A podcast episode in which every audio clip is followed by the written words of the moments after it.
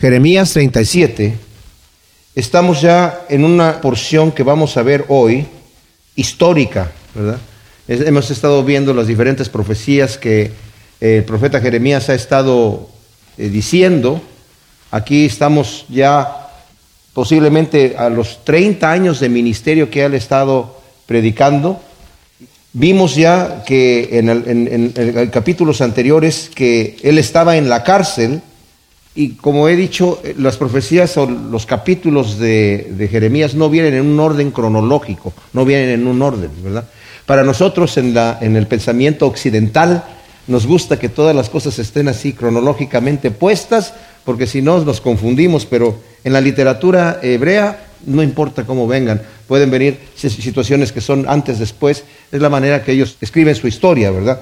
Así que aquí, de alguna manera, estamos nuevamente en un momento en donde nos, va a decir allí, todavía no meten a eh, Jeremías en la cárcel, está libremente eh, predicando. No obstante, ya él había estado predicando que eh, iba a venir los del norte de los caldeos, que son los babilonios. La palabra caldeos en la Biblia significa, es de una región.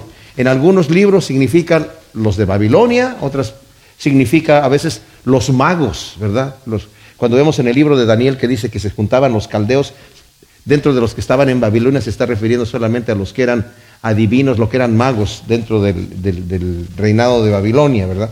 Pero cuando aquí se nos menciona en estos capítulos que vamos a ver aquí, caldeos, se está refiriendo exclusivamente a los, a los babilonios, al ejército de Babilonia de Nabucodonosor. Entonces, cada vez que leamos aquí la palabra caldeos en Jeremías se está refiriendo exclusivamente a ellos. Y también cuando leemos el primer versículo, nos dice, en lugar de Conías, hijo de Joacín, reinó como rey Sedequías, hijo de Josías, al cual Nabucodonosor, rey de Babilonia, constituyó por rey en la tierra de Judá. Este señor Conías es el mismo que también es Jeconías. En eh, el capítulo 24, versículo 1, en el 27, 20, en el 28, 4 y en el 29, 2, Jeremías lo llama Jeconías. Pero hay otras porciones que ya hemos visto en donde le llama Conías, es la misma persona. Y también, en, por ejemplo, en Segunda de Reyes 24, 8, y al final de Crónicas, Segunda de Crónicas, es Joaquín. O sea que es la misma persona. El rey Joaquín, el rey Conías, el rey Jeconías es la misma persona. ¿ok? Y nos está diciendo que aquí que en lugar de Conías reina, ¿verdad? Eh, Sedequías. Este, este Jeconías solamente reinó por tres meses hizo lo malo delante de, los ojos de Dios y solamente en tres meses ya estaba haciendo tanta maldad que fue quitado de ahí, ¿verdad?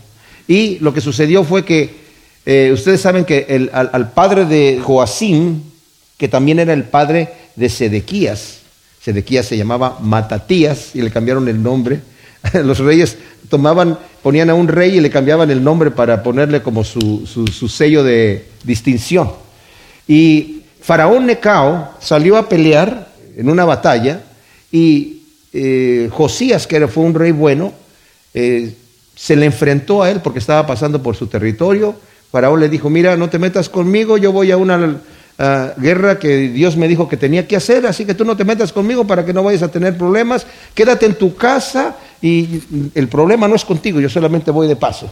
Pero no quiso este Josías pero Josías, como era un rey bueno que había hecho reformas, Dios le dijo, el mal que yo voy a traer sobre esta nación ya está decidido. Pero tú, por cuanto has sido tierno en tu corazón y rasgaste tus vestiduras cuando leíste la ley y viste cómo se ha portado el pueblo y los castigos que yo voy a poder traer aquí, el castigo viene sí o sí, pero a ti yo te voy a recoger con tus padres. Y la forma en la que se lo llevó el Señor es que él salió a pelear con Faraón y Faraón en cuanto lo vio lo mató. Así se lo llevó el Señor. Pero, como sucedió ese detalle con Faraón, Faraón quedó enojado. Y, debemos entender que muchos de estos reyes eran medio tramposos, ¿verdad? O sea, de repente prestaban ayuda. Eh, Israel estaba en conflicto y, en vez de buscar la ayuda de Dios, buscaba la ayuda de Egipto, o la ayuda de Asiria, o la ayuda de Siria, o la ayuda de quien sea, ¿verdad? Y claro, les mandaban todo el oro, le mandaban toda la plata, y estos señores, pues sí, pero me vas a tener que además pagar un impuesto, y de alguna manera llegaban a tener un control sobre la nación a la que la tenían como vasallos, ¿verdad? O sea, eran como reyes bajo otros reyes. Y Faraón ya una vez que destruyó a Josías, entonces regresó a Jerusalén y puso, quitó al rey que habían puesto allí, a Joacás, lo sacó de allí y puso a su hermano Josías, le cambió el nombre a Josías y les puso un impuesto fuerte al pueblo. Tanto así que Josías tuvo que, a, la gente que estaba ahí, a la gente pudiente, les, les, exigió que cooperaran para poder pagar estos impuestos que tenían que pagar, que eran muy altos. Pero al cabo de algún tiempo Nabucodonosor conquistó, eh, fue y sitió Jerusalén y también le dijo a Josías, ahora tú vas a ser vasallo mío también y me vas a tener que pagar un impuesto. Entonces había un conflicto que lo vamos a ver aquí, mis amados, que aunque eh, Nabucodonosor le dijo que tú te puedes quedar como rey, pero vas a tener que ser fiel a mí ahora. Aquel tipo de faraones, ya, ya olvídalo. Pero todavía eran potencias mundiales que estaban en, pugna. ¿verdad? Eh, lo que no sabía muy bien los reyes de Israel es que Nabucodonosor venía a pelear con una fuerza impresionante y, venció en, las veces que peleó con Egipto, todas las veces. Tanto así que ahora vamos a ver aquí un pleito en donde sale Egipto a pelear con Nabucodonosor y cuando viene Nabucodonosor a pelear con él, mejor se van a correr a su casa y ya no pelearon, ¿verdad? ya nunca más salieron. Y al final Nabucodonosor, lo vamos a ver después aquí en el mismo libro de Jeremías, va a Egipto, ¿verdad? Y mata al faraón que está ahí, conquista todo Egipto. O sea, al final, como el Señor había dicho, Babilonia queda como la potencia mundial, ¿verdad? Pero en este momento es cuando están estos conflictos de que está llegando Babilonia y están entre que sí, que no, ¿verdad? La gente está un poco confusa. Los profetas de Dios, como Jeremías, estaba diciendo, los caldeos van a venir y van a invadir este lugar. Pero los falsos profetas decían, no, eh, no van a venir aquí, ni siquiera nos van a molestar porque estamos con Egipto y los egipcios nos van a defender. Entonces, eso es lo que está pasando ahora, en este capítulo que vamos a entrar. Entonces nos dice, pues, ¿verdad? En lugar de Conías, volvemos a leer, hijo de Joacim, reinó como rey Sedequías, que como ya dije era Matatías, que al que le cambió el nombre, ¿verdad? Pero vamos a ver también una cosa, mis amados. Este, este Sedequías fue un rey traicionero, porque a él lo puso Nabucodonosor.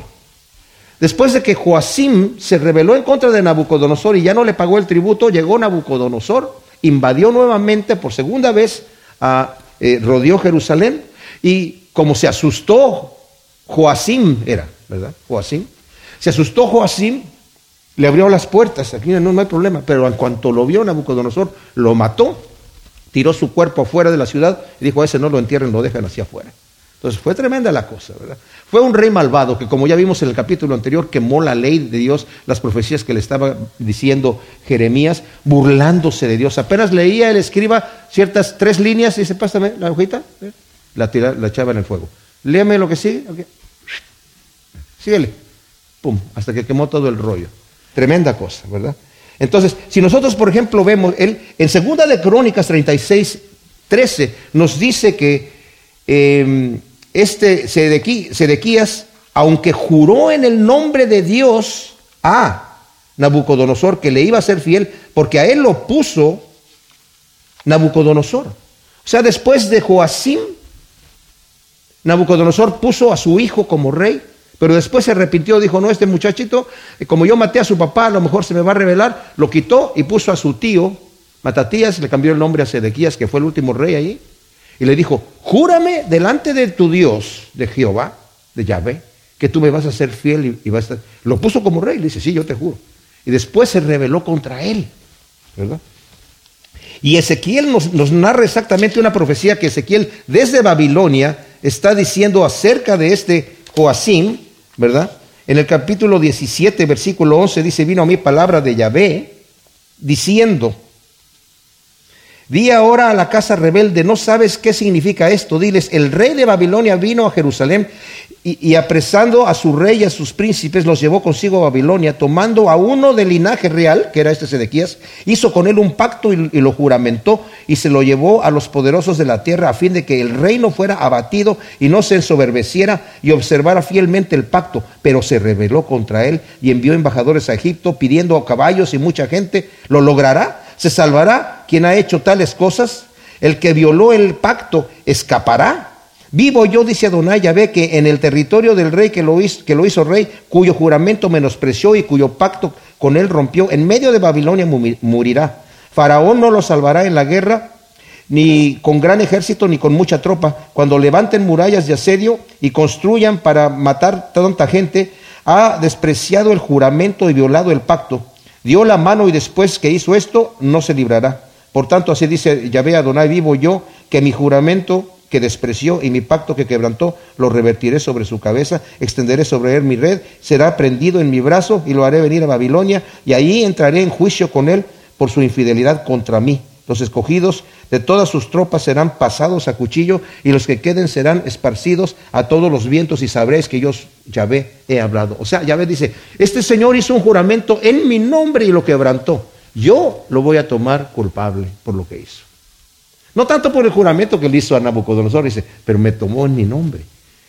El, Nabucodonosor le dijo, tú tienes que jurar en el nombre de tu Dios. Y juró y luego se reveló. El Señor dice, yo voy a tomar venganza contra ti y efectivamente vamos a ver cómo va a suceder esto. Luego, pero ni él, dice el versículo 2, Sedequías, ni sus siervos, ni el pueblo de la tierra escucharon las palabras de Yahvé que habló por medio del profeta Jeremías. O sea, él vivía como rey, vivía muy bien. Nabucodonosor se había llevado algunos cautivos y todo esto, pero de alguna manera este rey, aunque lo puso Nabucodonosor como rey, quería librarse de Nabucodonosor, todavía confiando en Egipto, sin saber que si Egipto lo hubiera ayudado, Egipto hubiera llegado también a someterlo a él. Pero lo había puesto Nabucodonosor, según Flavio Josefo, cuando ya después lo capturan a Sedequías, y llega delante de Nabucodonosor, lo reprende duramente, diciéndole, tú eres un hombre falso, tú eres un hombre traidor, ¿verdad? Y pues le va, a ir muy mal, ¿verdad? Como vamos a ver en el siguiente estudio, matan a sus hijos delante de él, matan a todos sus príncipes delante de él, a toda su familia delante de él, y después le sacan los ojos y se lo llevan así a Babilonia donde muere allá. Entonces, Sedequías reconocía a Jeremías de alguna manera como profeta de Yahvé, pero no le gustaba lo que profetizaba, que en realidad demostraba que no quería someterse a lo que Dios estaba ordenando hacer. Además, porque sus siervos y el pueblo preferían escuchar a los falsos profetas que les decían, ustedes van a estar bien, eh, los caldeos no les van a hacer nada, tenemos un Dios poderoso, tenemos un pueblo que somos los escogidos de Dios, y todavía estaban confiando en su religiosidad, que era una religiosidad falsa. El Señor ya les había dicho, estoy cansado de las cosas que ustedes hacen porque son hipócritas. Lo que quiero es justicia, derecho. Pero ellos nunca lo hicieron. Como ya vimos en un estudio anterior, ¿verdad? El Señor hablándoles a ellos de los juicios que iban a venir, tuvieron temor y empezaron a hacer algunas justicias y a, dejar en libertad los esclavos hebreos que no les era permitido tenerlos. Pero después se arrepintieron y los volvieron a tomar y el Señor dice, por cuanto hicieron eso, ahora sí que viene el juicio sobre ustedes, ¿verdad? Y aunque Sedequías trató de mejorar la situación de injusticia, como dije yo, con respecto a estos esclavos judíos, el pueblo no obedeció. Y eso lo vimos ya en el capítulo 34 de aquí de Jeremías. El versículo 3 nos dice, el rey Sedequías envió a Jucal, hijo de Selemías, y a Sofonías, hijo de Maasías, el sacerdote, para que dijeran al profeta Jeremías, te ruego que ores por nosotros a Yahvé nuestro Dios. Ahora, este, este te ruego es consultarlo, porque el versículo 7 dice, así dice Yahvé Dios de Israel, diréis así al rey de Judá que os envió a mí para que me consultarais. No tanto era, pedimos que ores para que el Señor nos bendiga, sino queremos que nos consultarte para ver qué, cómo nos va a ir, porque ahora los caldeos están así, rodeándonos a nosotros. Y estaban los caldeos rodeándolos a ellos, porque ya se había revelado Sedequías. Entonces vienen allí y entonces, ahí están los caldeos aquí, dinos qué va, cómo nos va a ir, qué, qué va, qué dice el Señor, ¿verdad? Entonces, aunque dije, aunque Sedequías sabía lo que ya había dicho Yahvé acerca del juicio que iba a venir a Judá y a Jerusalén, si no se arrepentían, espera que de alguna manera Dios cambie de opinión. Y que diga, a lo mejor Dios va a decir, bueno, siempre no les voy a hacer nada. Muchas veces así mucha gente es. Ya sabe lo que Dios quiere en su vida que haga. Ya saben los cambios que tiene que hacer pero de repente siguen allí, no, no, quiero hacer esos cambios, de repente sigo orando al Señor, a ver si me da otra salida, que me deje con mi pecado, que me deje con mi situación, pero que me, que me dé otra salidita, dame otra opción, Señor. Cuando la opción del Señor dice, esta es la, la opción aquí, ¿verdad? Tienes que hacer estas cosas, tienes que dejar de hacer estas injusticias, ¿verdad? Entonces, y como ya había prometido librarlos de la terrible devastación, ya ve, que se avecina si se arrepienten y enmiendan sus caminos. Y lo va a seguir prometiendo de cualquier manera. Y lo va a seguir prometiendo, pero por tanto el rey como el pueblo dice aquí, no escuchan la voz de Dios y van a tener que sufrir las consecuencias. Versículo 4 dice, en ese entonces Jeremías entraba y salía en medio del pueblo porque todavía no lo habían puesto en la cárcel. Entre tanto, el ejército de Faraón había salido de Egipto y al llegar la noticia a oídos de los caldeos que tenían sitiada Jerusalén, se retiraron de Jerusalén. O sea, Jeremías está en libertad todavía, ¿verdad? Mientras está en libertad, el ejército de los babilonios tiene sitiada Jerusalén, ¿verdad? Cuando el rey le manda a preguntar estas cosas. Y luego los, los babilonios se enteran de que salió Faraón, que era aliado de los judíos, a pelear con ellos, ¿verdad? Ayudarlos. Entonces, como una táctica excelente de guerra, ellos no se quedan ahí, pues aquí los vamos a esperar y aquí nos los echamos. No, porque los judíos también tenían hombres de guerra adentro. Entonces lo que ellos querían era un refuerzo, el refuerzo de Egipto, para en cuanto llegara a Egipto, entonces ellos también salían a pelear y como una táctica de guerra lo que hace Nabucodonosor es se retira de la ciudad y va a encontrar allá a Faraón. Ya lo había derrotado una vez terriblemente y le había quitado todo el dominio de Siria. Entonces cuando ve Faraón que, sale Nabucodonosor de, de, Judá, de Jerusalén, y viene a pelear con él, se regresa a su casita y ya no, ya no vuelve a salir a pelear jamás, ¿verdad? Luego nos dice el versículo 6, entonces llegó palabra de Yahvé al profeta Jeremías diciendo, así dice Yahvé Dios de Israel, diréis así al rey de Judá, que os envió a mí para que me consultarais. He aquí que el ejército de Faraón que había salido en vuestro socorro se ha vuelto a su tierra en Egipto. Y los caldeos volverán y atacarán esta ciudad y la tomarán y le prenderán fuego. Así dice Yahvé, no os engañéis a vosotros mismos diciendo seguramente los caldeos se apartarán de nosotros porque no se apartarán, porque aunque aun cuando hieras a todo el ejército de los caldeos que lucha contra vosotros, y de ellos quedaren solamente hombres heridos, cada uno se levantará de su tienda y quemarán a fuego esta ciudad. O sea, lo que sucede aquí, mis amados, tenemos que entender la situación. Jeremías era un profeta de Dios. Había algunos otros profetas de Dios, pero Jeremías era como el principal en este momento allí. Está profetizando que los caldeos van a venir o los van, a derrotar, que más les conviene entregarse a los caldeos. Eso no le gustaba a ningún judío. Porque eran, no, nosotros nuestra nación tenemos que luchar, somos valientes, hemos luchado muchas veces, hemos ganado muchas batallas, tenemos el apoyo de Egipto. Y entonces ellos cuando ven que los caldeos se van, los falsos profetas empiezan a decir, ya no van a regresar los caldeos, ya se fueron. ¿Vieron? Y les, les estábamos profetizando que los caldeos no iban a entrar a esta ciudad y ya se fueron. Faraón los va a derrotar, así que no tengan ningún problema. Pero Jeremías le está diciendo, ¿saben qué? Ustedes no saben esto. Los egipcios ya se fueron a su tierra, temerosos de que los fueran a derrotar, y los caldeos sí van a regresar aquí. Pero los falsos profetas todavía decían, no, los caldeos se van a olvidar, se van a ir a su tierra y ya se van a decir, ¿sabes qué? Es muy complicada esta situación, mejor nos quedamos acá con los reinos que ya hemos conquistado. Porque Nabucodonosor antes llegó a conquistar muchas eh, naciones ahí y todavía no conquistaba a Judá, hasta que de repente llegó a conquistar a Judá, ¿verdad? Pero eso es lo que decían los falsos profetas. Entonces tenemos aquí esta situación en donde Jeremías está contradiciendo a los falsos profetas, pero la gente le quiere creer a los falsos profetas. El versículo 11 dice, cuando el ejército caldeo se retiró de Jerusalén a causa del ejército de Faraón, Jeremías intentó salir de Jerusalén hacia el territorio de Benjamín para repartirse una herencia con los suyos.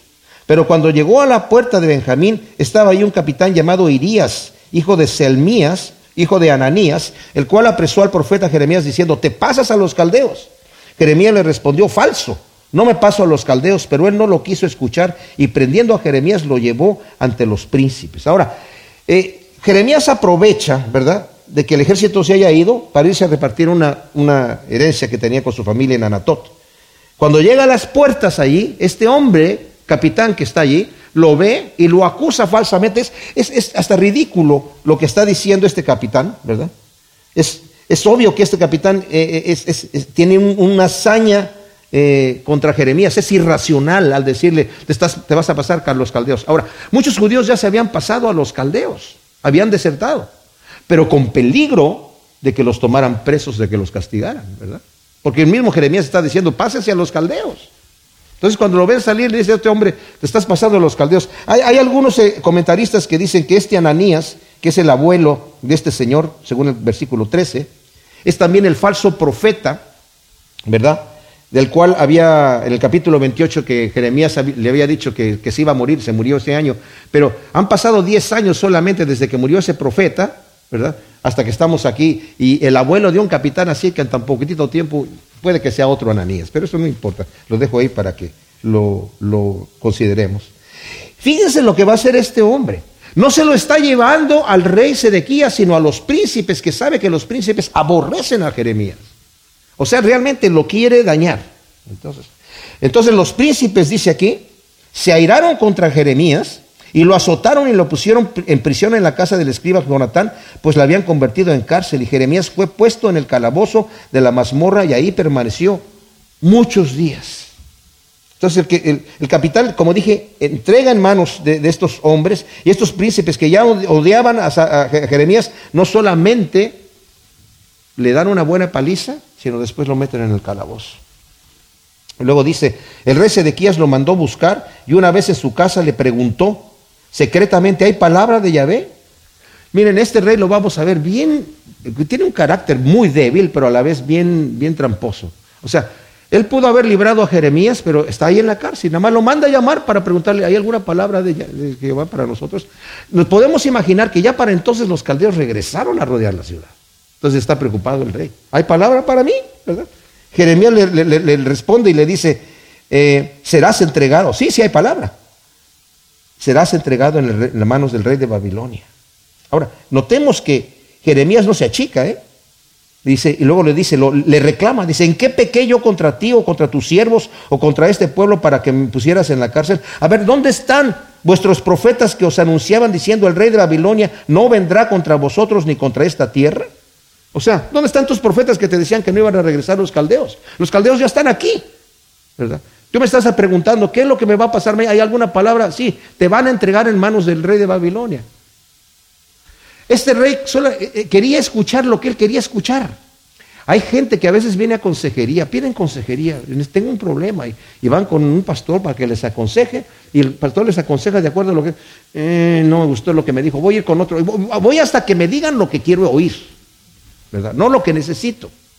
Y este rey quiere, hay palabra de Dios, sí, bueno, esa no me gusta, a ver si me... Mm, hay otros falsos profetas que me están diciendo otras cosas que sí me gustan. Bueno, pues no es lo que el Señor te, te dice en realidad. Pero ahora le viene Jeremías y le pide una petición especial. Porque dice, yo en qué he pecado contigo? ¿Por qué, qué, qué, mal he hecho yo contra ti, contra tus príncipes, contra el pueblo?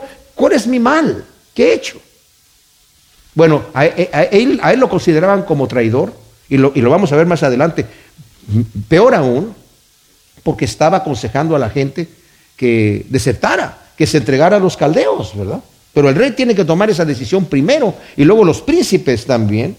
Pero de cualquier manera aprovecha para pedir que lo saquen de donde está, del calabozo. Dice, ahora rey, señor mío, te ruego que me escuches, acoge mi súplica y no me hagas volver a la casa del escriba Jonatán, no sea que muera ahí.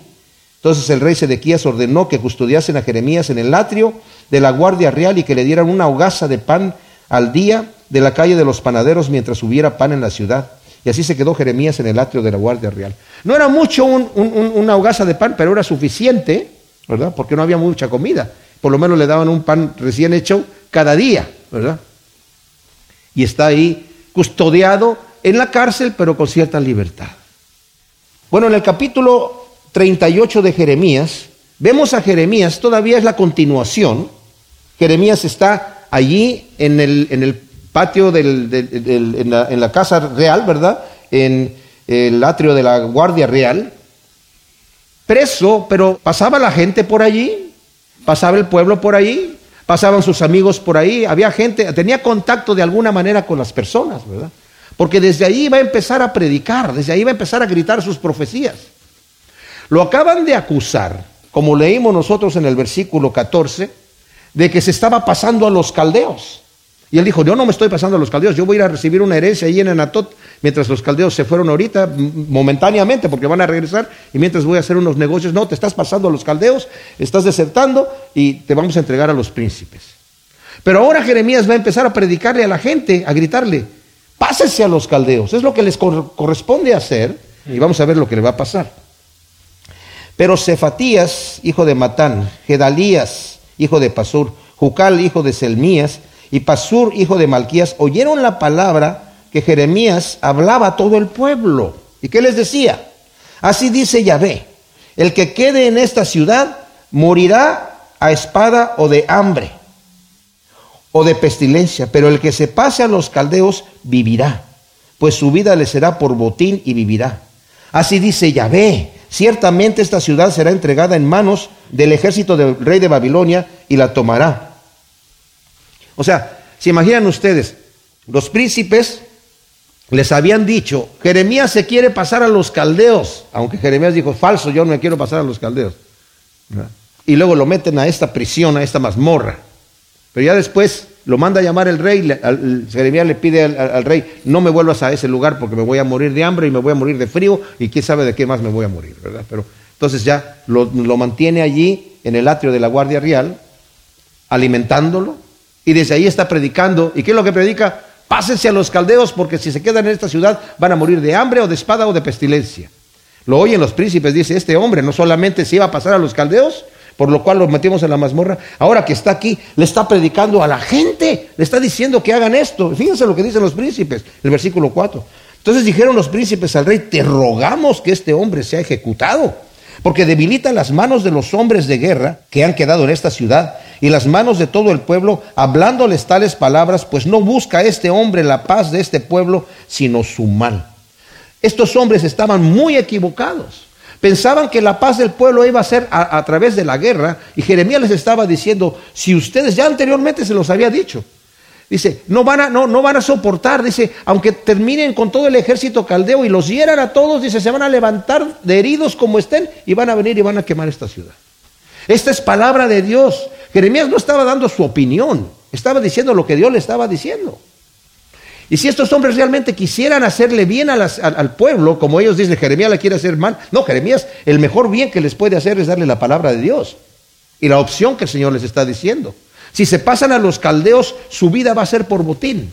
O sea, se van a quedar sin nada, pero por lo menos van a estar vivos. Ya vimos anteriormente que era, fue criticado por unos profetas, falsos profetas que estaban allá en Babilonia, que le vinieron a decir, mandaron cartas al sacerdote que estaba en, Jerusalén. Ese que se dice profeta, ese Jeremías, ¿verdad? Que se hace pasar por profeta. Tú deberías ejecutarlo porque está hablando las cosas que no deben hablar, porque está diciendo, quédense allí en Babilonia, planten viñas, que edifiquen casas, quédense tranquilos porque aquí se van a quedar un buen rato.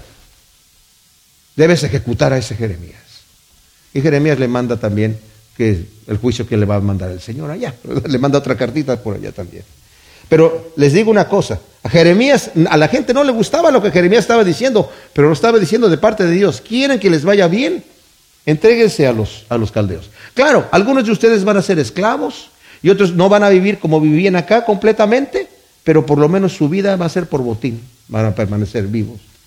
Y no querían esto, Entonces el rey Sedequías, fíjense el, el, um, carácter pusilánime y débil de este hombre. El rey Sedequías responde, mirad, él está en vuestras manos, nada puede hacer el rey contra vosotros.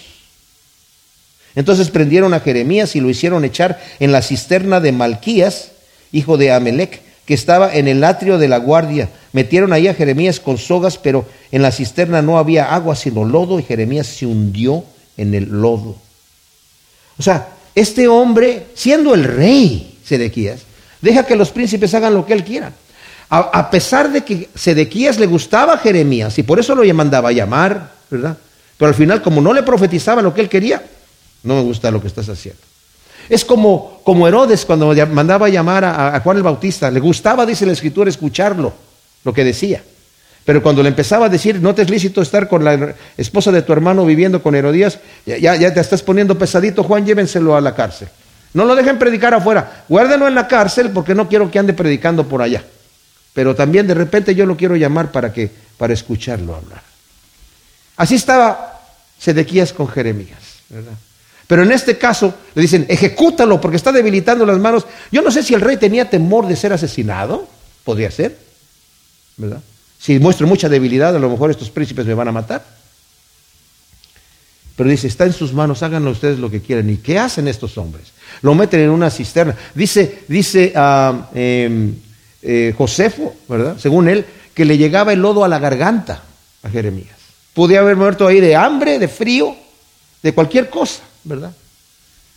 Y ahí está metido a la edad más o menos de unos 50 años que ha de haber tenido por ahí.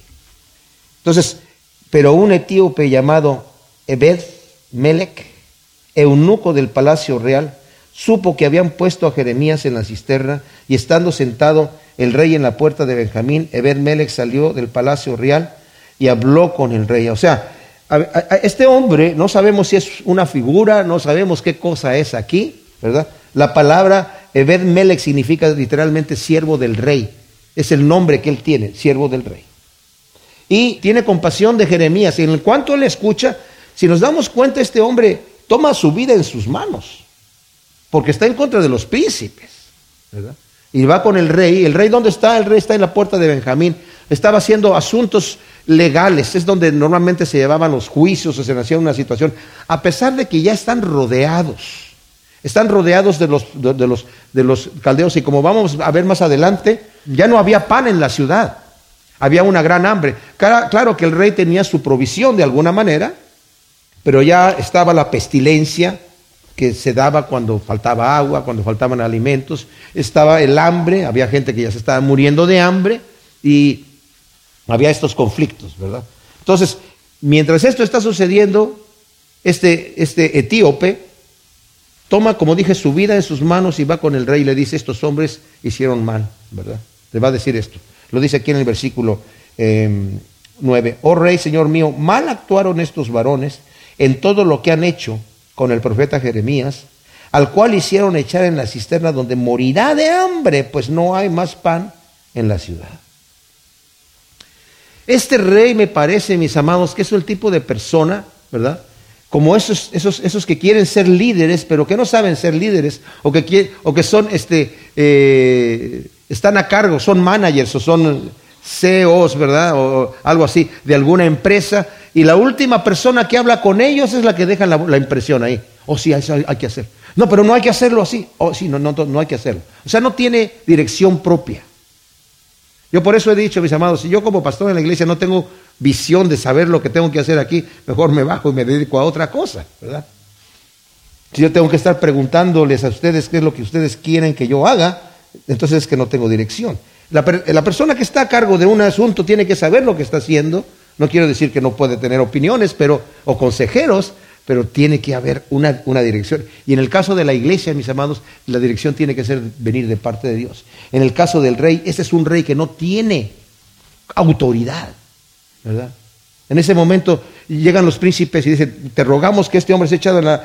Está en, tus, está en tus manos, que sea ejecutado, ustedes hagan con él como quieran. Y también como dice Josefo, claro, Josefo le pone palabras aquí a, a este señor, a este etíope.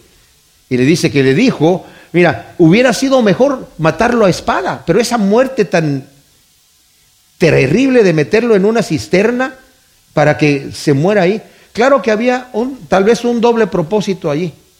Porque si lo matan a espada, Jeremías ya tenía algunos seguidores, los que habían desertado ya se habían ido a Babilonia. No todos desertaron, ¿verdad? Eh, los que estaban en Babilonia porque desertaron a eh, a voluntad propia. Cuando Nabucodonosor llegó, se llevó a algunos a, la fuerza, ¿verdad? Pero otros desertaron y se fueron por voluntad propia, a, peligro de sus vidas. O sea que Jeremías tenía algunos cuantos seguidores allí y si lo matan, quedan mal con el, con el pueblo los príncipes. Entonces dicen, lo vamos a meter en la cisterna y el reto, ¿qué pasó con Jeremías? Se murió. Creo que se ahogó en una cisterna por ahí, cayó y se murió. No sé. Pero este etíope se da cuenta y va con el rey a decirle, y obviamente, como la última persona que habló con el rey, impacta. Entonces le dice el rey, en versículo 10, ordena a Ebed Melech, el etíope, diciendo, toma 30 hombres contigo y a sacar al profeta Jeremías de la cisterna antes que muera. Tomando Ebed Melech consigo a los hombres, entró a la casa del rey, debajo de la tesorería, y de ahí tomó trapos viejos y ropas raídas y andrajosas, y junto con unas sogas los echó a Jeremías en la cisterna. Y Ebed Melech el etíope dijo a Jeremías, ponte ahora estos trapos viejos y ropas raídas y andrajosas bajo los sobacos, debajo de las sogas. Y Jeremías lo hizo así, y de ese modo sacaron a Jeremías con sogas y lo subieron de la cisterna y Jeremías permaneció en el atrio de la guardia. O sea, este hombre no solamente va a sacar a Jeremías, sino lo va a sacar con un cuidado especial. ¿verdad? Las sogas le van a romper ahí los sobacos, entonces no sé qué, qué pesado estaba Jeremías, pero dice, mira, ponte estas ropas raídas allí sobre las sogas para que no te lastimes y te vamos a sacar bien de ahí, de la cisterna, ¿verdad? Eh, miren, eh, aquí hay, mis amados, eh, si queremos ver lo que Jeremías estaba pasando, lo que Jeremías estaba sintiendo, en el siguiente libro de, después de Jeremías está Lamentaciones, y en el Lamentaciones capítulo 3, versículo 52, dice así, como a un pájaro me han dado casa los que sin causa son mis enemigos, silenciaron mi vida en la cisterna y echaron la piedra sobre mí. Las aguas cubrieron mi cabeza y dije, muerto soy. De lo profundo del sepulcro, oh Yahvé, invoqué tu nombre y oíste mi voz. No cierres tu oído al clamor de mis suspiros. El día que te invoqué, te acercaste y dijiste, no temas. Defendiste a Adonai la causa de mi alma, redimiste mi vida. Tremendo, ¿verdad? O sea, es lo que estaba pasando el pobre Jeremías ahí. Muerto soy, ya me morí. Esa es la forma en la que el Señor me va a llevar. Pero el Señor todavía no termina con Jeremías. Entonces lo sacan de allí. Y luego, en el versículo 14, dice aquí, después el rey Sedequías hizo traer al profeta Jeremías ante su presencia en la tercera entrada de la casa de Yahvé. Y el rey dijo a Jeremías, te haré una pregunta, no me encubras cosa alguna. Y Jeremías dijo a Sedequías, si te lo declaro, ¿acaso no me matarás? Si te doy consejo, ¿no me escucharás? Pero el rey Sedequías juró en secreto a Jeremías diciendo, vive Yahvé que nos hizo esta alma que no te mataré, ni te entregaré en mano de los varones que buscan tu vida. El rey tenía la autoridad de defender a Jeremías. Tenía esa autoridad, lo vemos aquí, pero vemos también su carácter débil y, o sea, ahora vemos al rey en una consulta privada con Jeremías cuando antes lo había entregado en manos de sus enemigos. Qué desfachatez este rey, ¿verdad?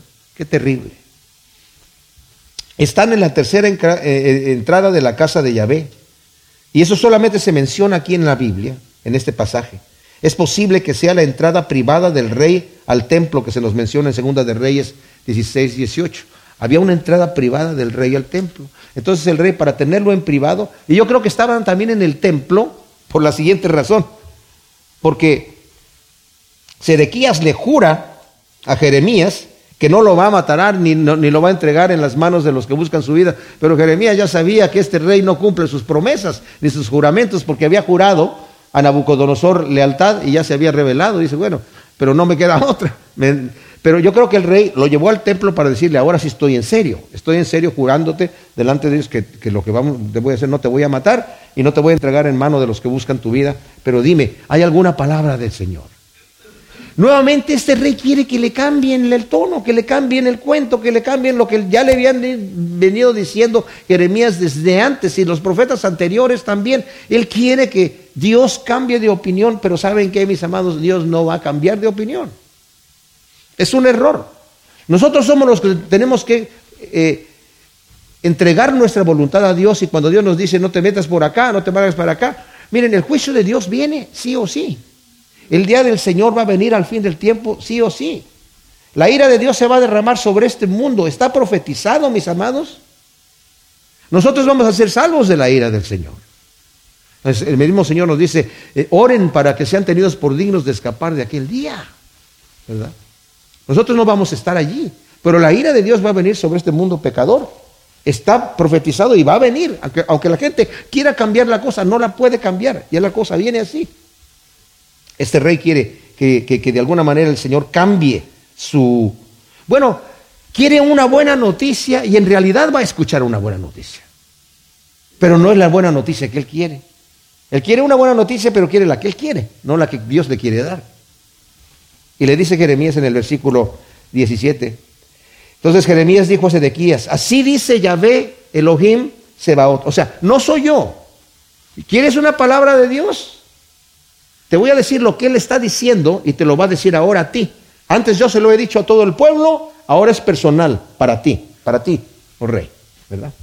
Y le dice, si te entregas enseguida, o sea, ahora mismo a los príncipes del rey de Babilonia, tu alma vivirá y esta ciudad no será puesta a fuego y vivirás tú y tu casa. O sea, tú eres responsable del futuro de esta ciudad, del futuro de tu familia y de tu propio futuro.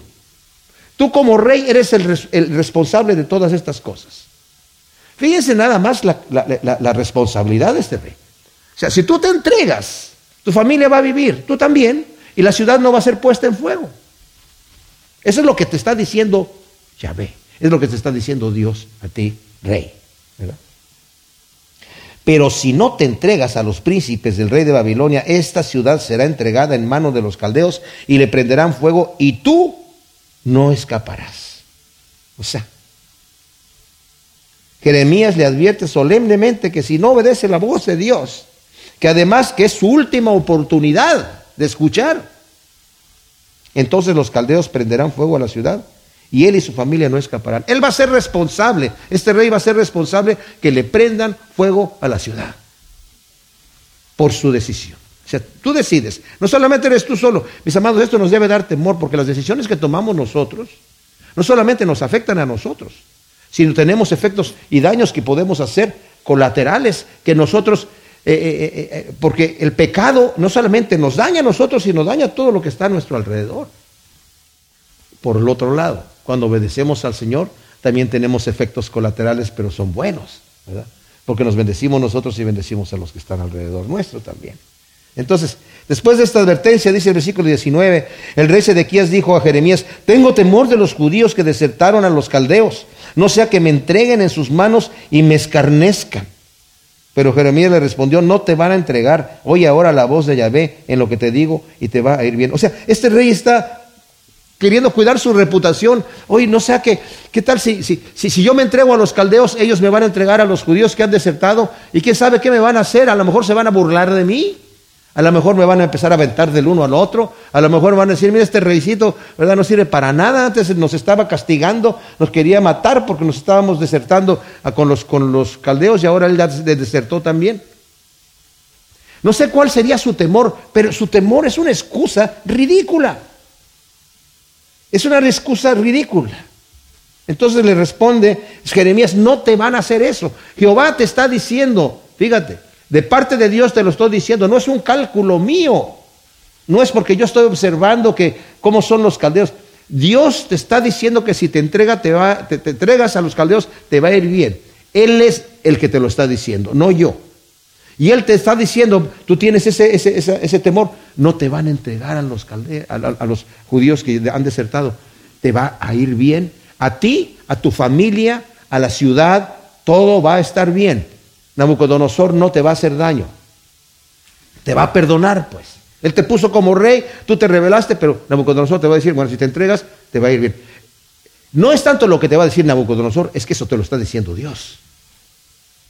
Este rey era de ese tipo de personas que sabe que Dios está hablando a través del profeta Jeremías y le manda a preguntar, pero no quiere obedecer. Quiere que Dios cambie su historia, pero Dios no va a cambiar su historia. Entonces ya le dijo aquí, Pero si no quieres entregarte, le dice.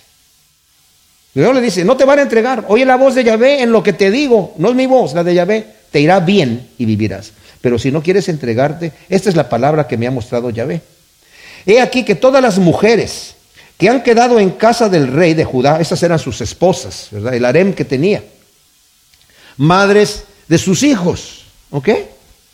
Serán sacadas a los príncipes del rey de Babilonia y ellas mismas dirán, te dejaste dominar por los hombres de confianza, tus hombres de confianza, y ahora que estás hundido en el fango, se han echado atrás. O sea, estás temeroso de burlas, tus propias esposas se van a burlar de ti. Si te mantienes así. Porque van a ver tu final. Y, y te van a decir, te dejaste dominar por tus hombres de confianza. No tuviste las agallas para ser un rey. Te dejaste dominar. Y ahora que estás en el fango, se fueron, volaron. Bueno, no van a volar, como lo vamos a ver en el siguiente estudio. Nabucodonosor los va a llevar delante de, los van a llevar a todos estos príncipes, a Sedequías, a sus hijos delante de ahí, ¿verdad? Los hijos los van a degollar, luego van a degollar a los príncipes y luego le van a sacar los ojos a Sedequías. Entonces Sedequías dijo a Jeremías, ay, me arrepiento, voy a hacer lo que el Señor dice, voy a seguir lo que Él dice, voy a confiar en su palabra. Que nadie sepa, le dice. No le dice eso, le dice que nadie sepa estas palabras y tú no morirás. Y si los príncipes oyes que oyen que yo he hablado contigo y vienen a ti, te dicen, decláranos ahora lo que le dijiste al rey sin ocultarnos, sin ocultarnos nada y no te mataremos. Y asimismo, ¿qué te respondió el rey? Tú les dirás, supliqué al rey que no me hiciera volver a la casa de Jonatán para morir allá. Y en efecto vinieron después los príncipes a Jeremías y le preguntaron, y él le respondió conforme a todo lo que el rey le había mandado. Con esto se alejaron de él, de modo que el asunto no se conoció y Jeremías permaneció en el atrio de la guardia hasta el día que Jerusalén fue tomada y estaba allí cuando Jerusalén fue conquistada. Mis amados, qué terrible y qué trágico final de Israel por la rebelión, en este caso, de este último rey. El Señor está diciendo, si tú te entregas, la ciudad va a permanecer. Cuando lleguen los babilonios van a estar tan enojados, que van a arrasar la ciudad. La van a incendiar, la van a dejar inhabitable. El palacio, las casas de los nobles, todo, todo va a quedar destruido completamente. ¿Por culpa de quién? De este hombre que no tenía gallas de este hombre que no le quería creer a Dios lo que él todavía estaba pensando, no, es que, ¿y, qué tal si se burlan de mí los judíos? Se van a burlar tus propias esposas de ti. Y tus hijos los vas a ver muertos delante de ti. Y luego que le saquen los ojos y se vaya a Babilonia va a quedar en la cárcel y hasta que se muere. Mis amados, eh, Dios quiere cosas tremendas para nosotros, cosas increíblemente buenas. Y Él quiere que nuestro gozo sea completo. Pero cuando nosotros no obedecemos lo que el Señor nos dice, tenemos que sufrir las consecuencias de no recibir el bien que Él tiene planeado para nosotros y el enemigo va a tomar control. Así que aprendamos esta lección porque como dice el apóstol Pablo, estas cosas están escritas para nosotros, para nuestro ejemplo. Gracias Señor, te damos por tu palabra. Te pedimos que tú siembres estas semillas en nuestros corazones y que den su fruto al ciento por uno en el nombre de Cristo. Amén.